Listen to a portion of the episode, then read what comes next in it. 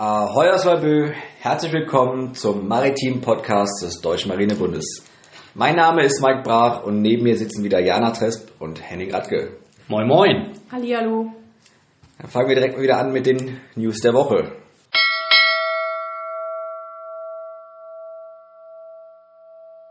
Vom 31. August bis zum 7. September 2020 findet in der westlichen Ostsee das Manöver German Exercise 2020 statt, kurz GEREX. Normalerweise wäre derzeit die multinationale Übung Northern Coast in der Ostsee, aber aufgrund von Covid-19 musste diese abgesagt werden. Aufgrund der Hygienekonzepte hätten sich die ausländischen Marinen nicht bzw. nur begrenzt beteiligen können. Deshalb hat unser Inspekteur der Marine, Vizeadmiral Krause, entschieden, eine vorwiegend nationale Übung abzuhalten. GEREX umfasst dabei Einzelausbildungen sowie taktische Verbandsübungen, die schiffstypenübergreifend stattfinden. Es werden dabei Schiffe und Boote aus beiden Einsatzflottillen und ebenso die Marineflieger teilnehmen. Hauptakteure des Manövers werden das Minenjagdboot Homburg, der Tender Vera, das Unterseeboot U-33, ein Boarding-Team des Seebataillons, eine P-3C Orion und die beiden Hubschrauber Sea King und Sea Lynx sein. Kurzzeitig werden auch die Fregatte Nordrhein-Westfalen und der NATO-Verband Standing NATO Maritime Group One zur Übung zustoßen. Auch das Minenjagdboot Ugandi der estischen Marine wird sich dem Manöver anschließen. Erfahrene Seeleute wissen, die Ostsee ist aufgrund der Geografie mit vielen Meerengen und Inseln sowie geringen Wassertiefen ein besonders anspruchsvolles Operationsgebiet. Hier muss jeder einzelne Marinesoldat sein Handwerk im Detail beherrschen. Die Ostsee wird aus den maritimen Blickwinkeln auch als nasse Flanke des Operationsgebietes der deutschen Marine bezeichnet. Die dortigen Seewege sind für die Marine und ihre Partner von großer Bedeutung. Weiter machen wir nun mit dem Neubau des Forschungsschiffes U-Turn. Das Bundesministerium für Bildung und Forschung fordert den Neubau des neuen Küstenforschungsschiffes mit 14,5 Millionen Euro. Der parlamentarische Staatssekretär bei der Bundesministerin für Bildung und Forschung Dr. Michael Meister überreichte den entsprechenden Zuwendungsbescheid an das Alfred Wegener Institut Helmholtz Zentrum für Polar- und Meeresforschung in Bremerhaven. Der Auftrag zum Bau des Schiffes wurde zudem an die Fasma Werft in Berne, Niedersachsen vergeben. Die Uthörn wird das erste Schiff der deutschen Forschungsflotte mit einem umweltfreundlichen und nachhaltigen Methanolantrieb werden und dient als ein hochmodernes, leistungsfähiges Forschungsschiff für die Küsten- und Schelfmeerforschung. Wir brauchen wissenschaftliche Erkenntnisse, um die Veränderungen der Ökosysteme der deutschen Küsten- und Schelfmeere besser zu verstehen. Carsten Wurr, Verwaltungsdirektor des AWI, ergänzt, in den nächsten Wochen werden wir mit unseren Beratern und der Fasma-Werft die neue Uthörn konzipieren, wir freuen uns sehr, dass das BMBF dies mit seiner Förderung ermöglicht. Mit dem Neubau werden Forschungsarbeiten auf einem Niveau ermöglicht, das dem modernsten Stand der Technik entspricht. Das Schiff wird, genau wie sein Vorgänger, über 35 Meter lang sein und eine Geschwindigkeit von 10 Knoten erreichen. Zudem soll das Schiff am Heck und an der Seite Kranausleger erhalten, mit denen wissenschaftliches Arbeitsgerät noch vielseitiger eingesetzt werden kann. Die Vergabe des Auftrages zum Bau des Schiffes an die Fasma Werft ist Ergebnis eines EU-weiten Vergabeverfahrens. Dabei wurde auf einen besonders emissionsarmen Antrieb des Schiffes Wert gelegt. Die wissenschaftliche Erprobung mit der neuen U-Turn soll im Laufe des Jahres 2022 begonnen werden. Einer der letzten legendären Frachtgroßsegler der Hamburger Leitzreederei kommt restauriert in seinen Heimathafen.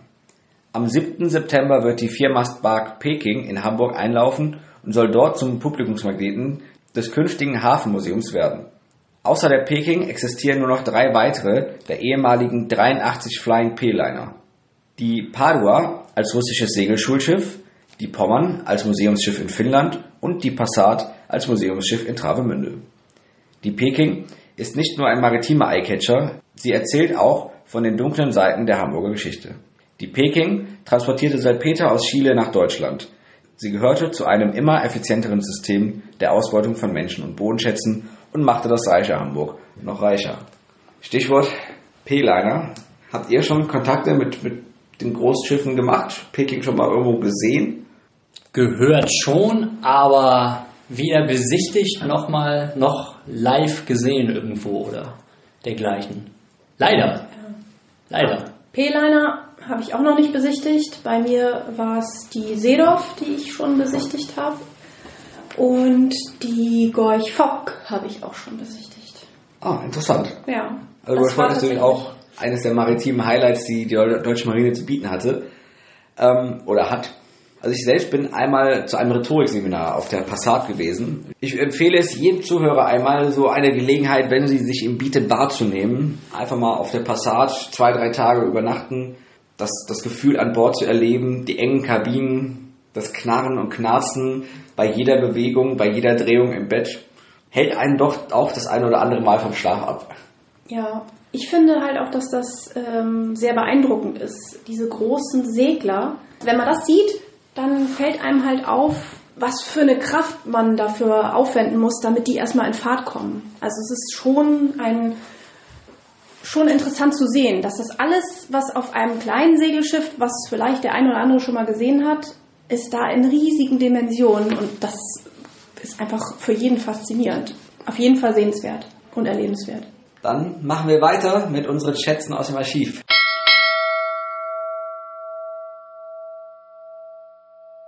Henning, was hast du uns heute mitgebracht? Ja, ich habe heute eine kleine Zusammenstellung mitgebracht. Im Mittelpunkt wird auch heute wieder ein Tagebuch stehen, welches ich ganz besonders spannend finde, in Verbindung mit einem Fotoalbum. Worum geht's? Wir haben hier im Archiv ein Tagebuch der SMS Emden. Das äh, ist ein kleiner Kreuzer der Kaiserlichen Marine gewesen und vor allem deswegen bekannt, weil dieser Kreuzer 1914 quasi im Alleingang den gesamten Indischen Ozean während des Ersten Weltkrieges befahren hat und unter den englischen Kriegsgegnern wirklich für, für Angst und Schrecken gesorgt hat, weil die haben dort einen, einen Handelsdampfer nach dem anderen aufgebracht, eine Prise nach der anderen sozusagen erreicht, viel versenkt und, und sie galten auch ein Stück weit die Besatzung der Enten als, als Ritter der Meere, weil sie sehr, sehr ritterlich aufgetreten sind. Das heißt, vor jeder Versenkung wurden die Besatzungen der feindlichen Schiffe gewarnt. Und ähm, so ging das mehrere Monate, bis die Emden dann 1914, am 9. November 1914 versenkt wurde. An diesem deutschen Schicksalstag, was, was mir auch erst aufgefallen war, nachdem ich mich nochmal wieder damit beschäftigt hatte. Also das ist spannend. Also ich habe schon die eine oder andere Doku über die Emden gesehen, aber erstmal ein Erfahrungsbericht freue mich drauf. Und, und das ist jetzt sozusagen die, jetzt haben wir das, das Ende der Geschichte gehört, eben diese, diese, dieser glorreiche Kampf der Emden allein auf sich gestellt in, im Indischen Ozean und, und in Ostasien. Dieses Tagebuch hier und auch das, das Fotoalbum, was ich äh, rausgesucht habe, die zeigen den Anfang der Emdengeschichte, der nicht weniger spannend ist. Was das Besondere an diesem Tagebuch ist, wir wissen nicht genau, wer das geschrieben hat. Hm. Es steht kein Autor drinne, dem Inhalt nachzuschließen, könnten es Seekadetten gewesen sein, weil es sehr, sehr systematisch aufgebaut ist. Wir haben dort weniger persönliche Einblicke, wie wir es zum Beispiel bei dem Zimmermann lange hatten, sondern viel mehr systematische Beschreibungen. Insgesamt handelt dieses Buch oder behandelt dieses Tagebuch die Zeit 1910, 1911. 1910 wurde die Emden in Dienst gestellt. Vorne sehen wir auch zwei Abbildungen der Emden im Buch. Und ähm, es umfasst knappe 90 Seiten. Auch handschriftlich, wieder alle handschriftlich. Handschriftlich in Sütterlin. Wir werden Ihnen, liebe Zuhörer, natürlich auch wie beim letzten Mal wieder ein paar optische Eindrücke davon mitgeben und einige Bilder online stellen. Dem, dem Inhalt nach handelt es sich eben um Beschreibung der Orte, wo sind sie, was, was für Menschen leben dort. Immer wieder haben wir ein, Beschreibung der Eingeborenen, die natürlich sehr, sehr fremdartig auf die Matrosen wirkten. Es liegt auch der Verdacht nahe, dass vielleicht verschiedene Seekadetten, verschiedene Autoren an diesem Tagebuch geschrieben haben, weil manchmal sich das Schriftbild deutlich unterscheidet. Na klar, kann auch an Seekrankheit liegen oder vielleicht hat man sich mal einen kleinen gegönnt unterwegs und mal einen Lütten Schnaps verhaftet. Soll ja vorkommen bei der Marine. Aber auch inhaltlich. Hören sagen. Hören sagen, hören sagen. Aber dennoch eine unglaublich spannende Geschichte. Wo reisen Sie längs? Die Reise der SMS Emden beginnt 1910 mal wieder im wunderschönen Kiel und von dort aus geht es nach Südamerika mit Zwischenstation in Mikronesien auf Samoa geht es dann bis nach Ostasien in das uns bekannte Tsingtao. Heute im ersten Teil werde ich mal ein paar Passagen zitieren, die sich um diese Reise in Richtung Südamerika drehen. Und ich möchte einfach mal anfangen mit der ersten Seite ähm, dort steigt der Tagebuchautor nämlich gleich ohne Unschweife mal ein. Und dort können wir Folgendes entnehmen. SMS Emden ist ein kleiner Kreuzer mit 3600 Tonnen Wasserverdrängung, Länge von 118 Metern, gebaut auf der Kaiserlichen Werft zu Danzig, wurde am 1. April 1910 in Dienst gestellt, als Ersatz für SMS Arkona. Die Besatzung wurde nach der 2. Marineinspektion der Nordsee gestellt. Am 31. März früh 6 Uhr zogen wir mit Musik durch die Nacht dem Bahnhof zu, wo wir mit Sonderzug abends in Kiel angelangten und noch abends an Bord der Emden kommen. Es wurden Kohlen, Munition und Proviant übernommen und was noch in Ordnung zu bringen war. Am 7. April wurde eine kleine Probefahrt gemacht. Auch lag zu derselben Zeit die russische Yacht im Hafen. Dienstag früh, dem 12.04.1910 um 8.20 Uhr verließen wir unter Hurrarufen der im Hafen liegenden Kriegsschiffe Kiel. Gegen 9 Uhr liefen wir in die Schleuse bei Heutenau. Die Fahrt durch den Kaiser-Wilhelm-Kanal dauerte acht Stunden und kamen nachmittags 5 Uhr in Brunsbüttel an. Gegen halb sechs liefen wir hinaus und kamen in die Elbmündung. Ja, von dort beschreibt der Autor jetzt die weitere Fahrt. Dann geht es über die Inseln Madeira, Teneriffa bis auf die Kapverdischen Inseln. Dort lag eine große Kohlenstation. Und bevor denn der Sprung über den großen Teich gewagt wurde, hieß es da dann nochmal Kohlen, Kohlen, Kohlen und sich fertig machen für den, ja, für die, für die nächst, für den nächsten großen Abschnitt der Reise. Ein echtes Highlight ist hier die Beschreibung einer Linientaufe, die immer dann erfolgte, wenn der Äquator überquert wurde. Hier möchte ich einfach mal daraus vorlesen. Meine Linientaufe vom 1. Mai 1910 an Bord der SMS Emden auf der Fahrt von Porte Grande nach Montevideo. Nachdem Neptun eine lange Ansprache gehalten hatte, wurde die Taufe vorgenommen. Alle Nicht-Getauften, ob zu Offizieren oder Mannschaften gehörig, wurden getauft. Zuerst wurde man gründlich abgeseift, dann mit einem großen Rasiermesser rasiert. Eventuell lange Haare wurden mit einer langen Schere, in Klammern ungefähr ein Meter Länge, geschnitten. Zuletzt erhielt man noch eine große Seekrankheitspille, welche aus Sauerteig, Targentin, Riziusöl zusammengemischt war, zum Schlucken. Dann wurde man ins Wasser gestoßen und gründlich untergetaucht, um von sämtlichen Schmutz der nördlichen Halbkugel frei zu sein. Kam man auf der anderen Seite aus dem Wasserbassin, so wurde man noch gehörig mit grüner oder schwarzer Farbe im Gesicht beschmiert. Wir fuhren nun an der Ostküste von Südamerika entlang. Tja, das war die Linientaufe aus der, auf der SMS Emden. Okay. Das klingt ja eigentlich noch recht harmlos. Ich habe das schon anders gehört. Also Ja. ich weiß nicht, ob das so nur aus irgendwelchen Piratenromanen oder irgendwelchen Seefahrerromanen ist, dass man das so ein bisschen aufgebauscht hat oder ob es wirklich passiert ist, dass es ja von bis gibt, ne? So Vielleicht, viel vielleicht holen. war es auch jetzt die humane Beschreibung, die, die veröffentlicht werden könnte. Dass man Okay. die harten Sachen hier nicht äh, eingetragen hat. Ja, möglich, ne? Aber ich meine, die, die, die äh, Seekrankheitstablette ist schon schlimm. Also ich meine, da hast du ja auch Nachwirkungen von, ne? Ja, da werden Sie wahrscheinlich los? nachhaltig, nachhaltig noch von profitiert haben. Ja, es ist in der Tat davon auszugehen, dass äh, das Wow. wohl eine geschönte Beschreibung hier noch ist und nicht alle Nettigkeiten aufgeführt worden. Jetzt machen wir mal einen kleinen Sprung zu dem, zu dem Fotoalbum. Das ist nämlich das Fotoalbum eines Mitfahrenden des, der SMS Emden. Hier handelt es sich um das Album des Obermaschinenmatrosen Adolf Kehler, den wir hier vorne auch sehen äh, auf der ersten Seite des Fotoalbums. Ein sehr stolzer Marinemann mit der Überschrift Auslandsreise 1911 bis 1914. Ich nehme an, dass das Album den Reiseabschnitt der SMS Emden unmittelbar nach dem Tagebuchende umfasst. Also das Tagebuch schließt im Jahre 1911 und ich nehme an, dass der Obermaschinenmatrose Adolf Kehler anschließend sozusagen Besatzungsmitglied wurde. Aber auch hier haben wir Bilder von einer Linientaufe drin. Da sieht man so ein bisschen, wie es, damals aussah. Und das ist halt wirklich interessant, weil wir sehen hier die Besatzungsmitglieder der SMS Emden und ähm, hier sehen wir auch dieses Wasserbassin, von dem da die Rede ist, wo die dann wohl etwas unsanft untergetaucht wurden. Ja, hier haben wir verschiedene Bilder, die Täufer mit der Musik vor der Taufe, das Taufbad und der Teufel, Täufling werden eingeseift.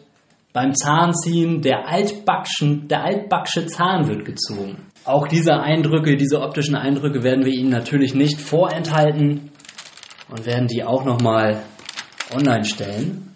Ja, hier Ja, sehen wir am Ende glückliche Seemänner Hier beim Trinken. Einen Orden am Ende von der Linientaufe. Ist das Gesicht sehr schwarz gefärbt? Ich glaube, äh, auf den Bildern erkennt man, dass der eine oder andere gut eingerußt oder eingekohlt wurde. Da eine frühe Form des äh, Blackfacing, könnte man sagen, aber vermutlich ohne diesen Hintergrund. Vielmehr ging es wohl um die, ja, zur Schaustellung der zu Taufenden. Besonders interessant finde ich auch noch das nächste zu sehende Bild, das untertitelt ist mit Sportfest in Tsingtao. Dieses Sportfest äh, besteht, wenn man dem Bild glauben darf, aus äh, 25 Matrosen und einer Menge Bier. Ähm, leider ist das fast nicht ganz ersichtlich, welche Biermarke, aber ich hoffe, dass der Paragraph 11 durchgeführt wurde. Ah, Tsingtao-Bier, Tsingtao-Bier, sicherlich. ja, zum Bier und, und Sport, da kommen nachher auch noch schöne Zitate aus, aus diesem wundervollen Tagebuch. Ähm, Mir, mir fällt ja schon wieder auf, diese akkurate Schrift. Ne? ja, Es taucht immer wieder Ja. auf, dass einfach immer sehr, sehr sauber und ordentlich geschrieben worden ist und äh, man sich echt Mühe gegeben hat mit allem. In der Tat, also auch das Tagebuch, es ist größtenteils sauber geschrieben. In Situationen, in denen es etwas, etwas brenzlicher wird, wo, wo viel Spannung herrscht, da merkt, das schlägt sich auch wirklich in der, in der, im Schriftbild wieder. Da ist es dann mitunter etwas verschmiert, aber insgesamt ist es auch wirklich sehr schön geschrieben, wie ich finde. Ja, nun waren sie während oder nach der Linientaufe auf, dem Weg nach Montevideo, um dort was zu machen. Es ging dort um die Instandsetzung des Schiffes. Die SMS Emden sollte also schier gemacht werden. Wofür? Für die Flottenschau in Buenos Aires. Im Jahre des Herrn 1910 wurde in Buenos Aires nämlich das 100-jährige Bestehen der Argentiniens gefeiert, das sogenannte Centenario, ähm, die 100-jährige Unabhängigkeit. Und zu diesem Anlass wurde dort eine internationale Flottenschau abgehalten, die hier im Folgenden auch noch näher beschrieben wird. Und zwar wie folgt. Am 19.05.1910 gingen wir nach Buenos Aires und gelangen nach neun Stunden mit SMS Bremen ungefähr 25 Seemeilen vor Buenos Aires, wo wir nur vor Anker legten. Da selbst lag die argentinische Flotte und die Kriegsschiffe der fremden Nation. Hier blieben wir bis zum 25. Mai, wo am genannten Tage die Flottenschau durch den Präsidenten stattfand. Derselbe umfuhr auf dem Schulschiff Samitento sämtliche Kriegsschiffe, wobei Passieren derselben von jedem Kriegsschiff Salut gefeuert wurde. Nach der Rundfahrt wurde geankert, wo dann sämtliche Kommandanten der Schiffe auf der Yacht empfangen wurden. Am 25.10. fuhren wir und Bremen in den Hafen zur Teilnahme an der großen Truppenparade und an den Festlichkeiten der Centenarfeier und machten am Kai fest. Gegen halb ein Uhr fuhr der Präsident von Argentinien, begleitet von einer Eskorte Kavallerie, zum Gottesdienst und in den Dom. Gegen halb zwei Uhr war der Gottesdienst beendet und der Präsident fuhr nach dem Regierungsgebäude, von wo dann der Vorbeimarsch sämtlicher Truppen stattfand. Die Straßen waren dicht mit Menschen angefüllt. Unser Marsch erstreckte sich wiederum in der Hauptstraße und nach dem Hafen zurück an Bord, wo wir gegen halb vier Uhr angelangten. In den Straßen wurde vielfach Hurras auf uns Deutsche ausgebracht von der Bevölkerung. Der Parademarsch war sehr gut aufgefallen. Am 25. und 26. Mai fanden noch verschiedene Wettkämpfe der verschiedenen Nationen statt. Zum Beispiel Fußballspiel, Wettlaufen und Schießen auf 350 Meter mit eigenem und argentinischem Gewehr und dem Mausergewehr. Auch waren wir zum, zu anderen Festlichkeiten eingeladen. Das Beste war in der Brauerei, nämlich Bier trinken, welches der beste Sport der Matrosen ist. Damit schließt sich auch der Kreis zu unserem schönen Sportfest in Tsingtao und den trinkenden Matrosen. Also es wird keine einfache Aufgabe gewesen sein, wenn man die fußballerischen Fähigkeiten der Südamerikaner kennt. Stand wohl damals ein hartes Spiel gegenüber, wo dann äh, die Ehre am Tresen wiederhergestellt werden musste. Absolut, in der Tat. Also stramme Kolonialisten hätten vermutlich behauptet, dass die Südamerikaner das ja im Grunde den, den Europäern äh, zu verdanken haben. Aber da wollen wir uns nun nicht drauf einlassen, auf Da wir derlei Diskussion. Kolonialisten sind, Nein, in der Tat. Ich finde es ganz schön, dass es äh, mal ein Bericht ist, der zumindest mal in einer Zeit, aus einer Zeit kommt, wo mal Ruhe herrscht. Vorübergehend Ruhe. Vorübergehende Ruhe. So viel darf gesagt sein, es wird noch sehr spannend. Und leider, Definitiv. und leider wird auch Blut fließen. Aber zunächst geht es um Freude, Tanz und ähm, Bier trinken. genau. Dann. Dann freuen wir uns auf die Berichte in den kommenden Wochen. Und weiter geht's mit dir, Jana, mit dem maritimen Wort der Woche. Was hast du uns heute mitgebracht?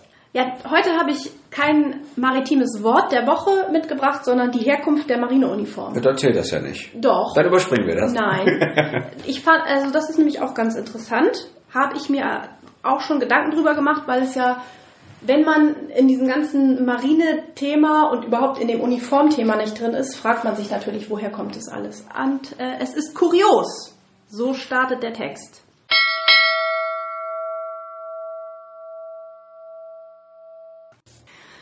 Kurios ist die Herkunft der Marineuniform. Diese besteht, wie allgemein bekannt, weltauf, weltab aus dunkelblauem Tuch mit goldenen Knöpfen, mit goldenen Tressen, mit Ausnahme Kanadas, wo die Teilstreitkräfte seit mehreren Jahren eine fast einheitliche Uniform tragen. Wenn man dem deutschen Vizeadmiral Hopmann Glauben schenken will, so hat sich der britische Admiral Anson als First Sea Lord erstmals mit der Uniformfrage befasst. Er legte 1748 der Admiralität Muster vor. Man war sich damals nicht über die zu wählende Farbe klar, neigte aber zu dem in der Armee üblichen Rot. Da griff das Schicksal ein. Eines Tages ging König Georg II. im Park von Mapton spazieren und sah, hoch entzückt, die von ihm verehrte Herzogin von Bedford hoch zu Ross. Sie trug ein blaues Kleid mit weiß-gelben Aufschlägen. Das gefiel dem König so sehr, dass er spontan bestimmte, die Uniform der Seeoffiziere sollte blau mit weißen Aufschlägen sein. Und so geschah es. Rückschauend kann man nur feststellen, welch ein Glück, dass die Herzogin kein pink-lila-rosa kariertes Kleid trug. Warum nicht? Charakteristisch ist auch bei allen Marinen der offene Halsausschnitt der Matrosen, bisweilen auch noch der Mate sowie die blauen Kragen mit den weißen Streifen. Über die Herkunft gibt es verschiedene Ansichten. So sollten, sollen die drei weißen Streifen stellvertretend für Nelsons drei große, größte Seeschlachten stehen. St. Vincent, Aboukir und Trafalgar. Dieses bestreiten andere Quellen ganz entschieden. Sicher ist, dass der Kragen, der in der deutschen Marine seit langem Exerzierkragen genannt wird, am Beginn des vorigen Jahrhunderts auftauchte, da aber noch ohne Verzierung. Er sollte dem Schutz des Hemdes gegen die gefetteten, ja geteerten Zöpfe der Matrosen dienen. Die Zöpfe wurden gefettet oder geteert, um sie einfach mit Salzwasser auswaschen zu können. Als die Zöpfe mit der Zeit verschwanden und der breite Kragen seinen eigentlichen Sinn verloren hatte, verzierten ihn die Matrosen selbst mit jenen weißen Streifen, die bis heute gang und gäbe sind. Ärmelstreifen für Offiziere wurden 1784 in England zunächst nur für Admirale eingeführt. 1795 kamen die breiten goldenen Epauletten hinzu, die selbst noch zur Uniform der vergangenen Reichs- und Kriegsmarine Deutschlands gehörten. Bei den französischen Marineoffizieren sind die Reste dieser Epauletten noch heute auf den Schultern als schmale goldene Streifen zu sehen und selbstverständlich bei höherem Dienstgrad auch sehr viel reicher verziert. Dazu ähm, habe ich auch noch einen äh, Nachtrag sozusagen zu dem Bild aus dem schönen Fotoalbum, was Henning mitgebracht hat. Ich habe noch so eine Jacke, die der Herr da vorne getragen hat auf diesem Foto, von meinem Opa. Ja, Echt? Der ist nämlich in der U-Flottille Wedding gewesen. Ne, so heißt der. Wahnsinn. Wahnsinn. Und wie lange ist der zur See gefahren? Der ist zum Glück nicht so lange zur See gefahren, denn wir wissen ja alle, dass der U-Boot-Krieg sehr, sehr verlustreich war. Wenn er gefallen wäre, würde ich ja hier nicht sitzen. Ähm, entsprechend kann ich von Glück sagen, dass relativ früh im Kriegsgeschehen eine Granate äh, in der Nähe seines Ohrs explodierte. Und dann war er ähm, nicht mehr so einsatzfähig. Und der hat halt eben seine Paradejacke aufbewahrt. Die hing ganz lange bei meiner Oma im Schrank. Er, er selber ist leider sehr früh gestorben, mit 69 schon. Und ich habe die natürlich als Kind schon immer angezogen. Also, Stark. Und äh, ich habe die immer noch. Ich wollte die letztens, wollte ich sie mal spenden. Ich wollte sie dem Theaterfundus spenden und dann hatte ich sie so in der Hand und habe gesagt, ich kann das nicht. Nein. Ich kann das Was nicht. behält man? Familienerbstücke gehören bewahrt in der Familie. Das ist gut so. Spitze. Ja. Dann sage ich, Jana, vielen Dank für dieses maritime Wort der Woche mit den familiengeschichtlichen Eindrücken. Sehr gerne. Und weiter geht's mit historischen Aspekten aus der Marinegeschichte, wie immer aufbereitet durch unseren Historiker Dr. Jan Witt, heute gelesen von Henning Radke.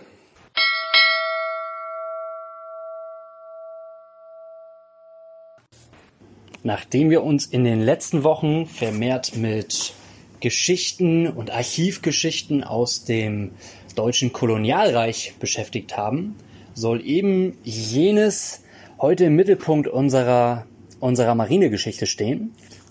Sein Anfang nahm das Ganze im Grunde in den 1880er Jahren, als äh, Reichskanzler Otto von Bismarck nach anfänglichem Zögern mit dem Erwerb sogenannter Schutzgebiete in Afrika und im Pazifik begann.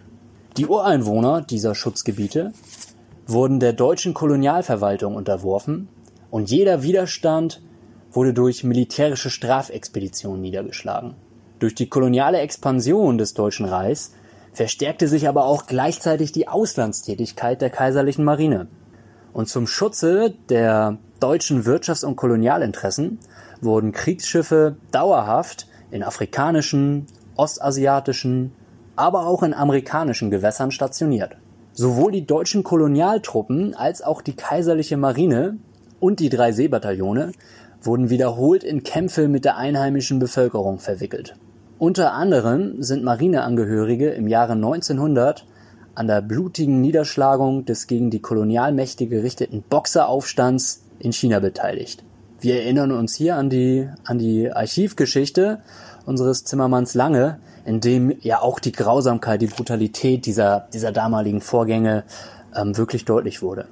Aber ebenso waren die Kolonialmächte beteiligt an der Bekämpfung des Herero-Aufstands in Deutsch-Südwestafrika von 1904 bis 1908, wobei zwischen 75.000 und 95.000 Angehörige der afrikanischen Hirtenvölker, der Herero und Nama ja, einem regelrechten Vernichtungsfeldzug der deutschen Truppen zum Opfer fallen. Nach heutigem Verständnis wird dieses als Völkermord bewertet. Jedoch hatte der Besitz von Kolonien insgesamt für das Deutsche Reich eher eine symbolische Bedeutung und diente der Darstellung des Kaiserreichs als Großmacht. Jedoch zu keinem Zeitpunkt erfüllten sich die hochgesteckten Erwartungen hinsichtlich der wirtschaftlichen Bedeutung der deutschen Kolonien. Ebenso wenig bieten sie der kaiserlichen Marine strategisch wichtige Stützpunkte. Und gleichzeitig kam es durch koloniale Konflikte immer wieder zu politischen Krisen zwischen den europäischen Großmächten. So waren diese politischen Krisen auch zugleich entscheidende Schritte auf dem Weg in den Ersten Weltkrieg. Und nach der Niederlage im Ersten Weltkrieg muss das Deutsche Reich im Versailler Vertrag von 1919 alle Kolonien abtreten. Damit endet diesmal unser Podcast. Wir hoffen, es hat Ihnen gefallen. Sie hören auch nächste Woche wieder rein. Bis dahin, alles Gute. Ja, bis dahin.